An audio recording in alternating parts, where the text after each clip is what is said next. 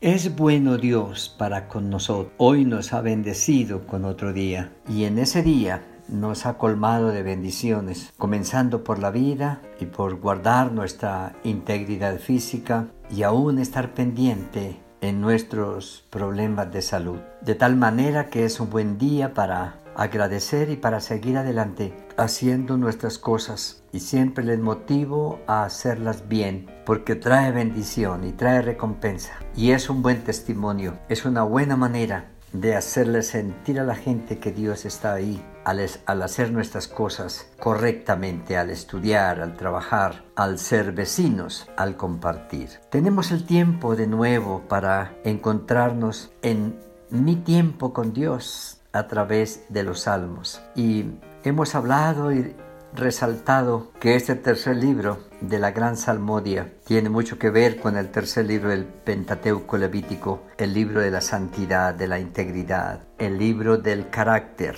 que nos llama a aprender y ser como el Señor. Veíamos a los músicos y cantores del altar que vienen desde el desierto, desde Egipto, toda la familia, toda la familia de Asaf, de Coré, que descienden de linaje sacerdotal y siempre han estado involucrados en el ministerio, en el servicio, en el cantar, en el tocar los instrumentos, en el llamar al pueblo al acercamiento a Dios y también eran encargados de vigilar las puertas, de cuidar de atender cuando el pueblo llegaba a la casa de Dios. Veíamos en los salmos anteriores todo un recuento histórico de lo que Asap proclama a través de las canciones de todo el trajinar en la vida y el cuidado de Dios. vimos en eh, la vez anterior la canción que era el responso en que al encontrarse todo el pueblo, el grupo musical entonaba estrofas y el pueblo levantaba la voz en un estribillo pidiendo misericordia, pidiendo gracia, pidiendo restauración. El Salmo número 81 es un, un salmo que motiva al pueblo después de clamar y de buscar y de pedir misericordia, ahora en esperanza en la certeza de que Dios escucha, atiende, visita, bendice, restaura. Cantemos, entonemos canciones de esperanza. Cantad con gozo a Dios fortaleza nuestra, al Dios de Jacob, aclamar con júbilo, dice el, primer versículo, entonar canción y tañer el pandero, el arpa delicioso y el salterio, tocar la trompeta en la nueva luna, en el día señalado, en el día de nuestra fiesta solemne. Está diciendo, vamos a cantar. Y vamos a cantar porque tenemos claridad de por qué cantar.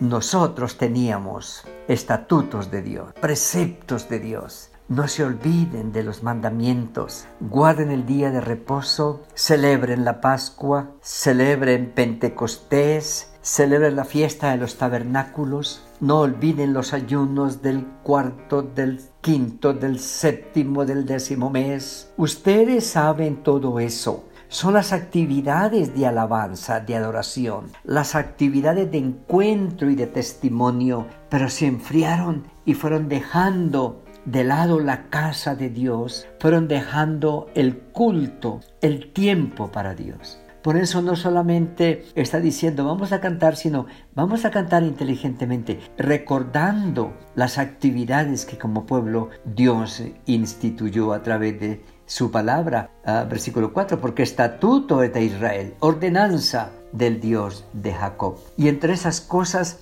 están uh, cantando la canción de la libertad. Lo constituyó como testimonio en José cuando salió por la tierra de Egipto. Lo que Dios hizo a través de José y cómo guardó a una familia y a toda una nación. Eso es motivo de celebración. Luego la libertad, versículo 6, apartó su hombro de debajo de la carga, apartó sus, sus manos de la esclavitud. Fueron descargados de los sextos que tenían que cargar por obligación. En la calamidad, en el secreto, en el desierto, versículo 7, en las aguas de Meribá, allá en la rencilla, en la rebelión, Dios estaba ahí hablando, amonestando, y ustedes no me quisieron oír, versículo 8. Todas esas son cosas que nosotros sabemos, en las que Dios ha estado presente, en las que nos ha bendecido, de las que nos ha sacado adelante. Pero mi pueblo no oyó, versículo 11. Por eso han pasado por todo eso. Los dejé que anduvieran en sus propios caminos. Si ustedes hubieran acatado, su suerte sería otra. Su situación en este momento sería diferente. Yo me hubiera encargado de cumplir detalle por detalle mis promesas para ustedes. Pero por su necedad e incredulidad, dureza de corazón, por su rebelión, ustedes pospusieron las bendiciones. Ustedes traumatizaron el proceso. Yo no tengo problema con el tiempo, dice Dios, y mis promesas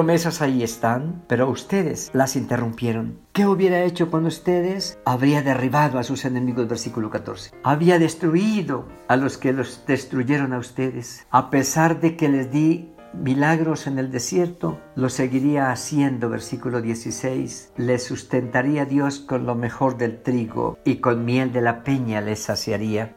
La, tierra que fluye leche y miel. Esa tierra seguiría produciendo bendición. Pero ustedes trajeron maldición a esa tierra por su pecado, por su rebeldía, sabiendo lo que tenían que hacer y no lo hicieron. Siendo mis hijos, me volvieron la espalda. Hoy vale la pena nosotros recordar, recordar reconocer que en nuestro caminar con Dios hemos visto la misericordia de Él sobre nuestras vidas, sobre nuestras familias, pero también hemos sido necios, desleales, rebeldes y hemos pasado por momentos duros. Si hubiésemos sido fieles a su palabra, si hubiésemos vivido en obediencia, en una relación cada día más contundente con Él, más firme, más consolidada, la vida sería diferente. El mundo notaría a Dios en nuestra vida. El mundo sería bendecido a través de Hoy, al terminar el día, descansemos nuestras cargas en el Señor, reconozcamos las cosas que no hemos hecho bien, agradezcamos su misericordia y de nuevo reanudemos nuestro caminar con Él en la seguridad de su compañía, de su presencia y de su palabra de bendición. Amén.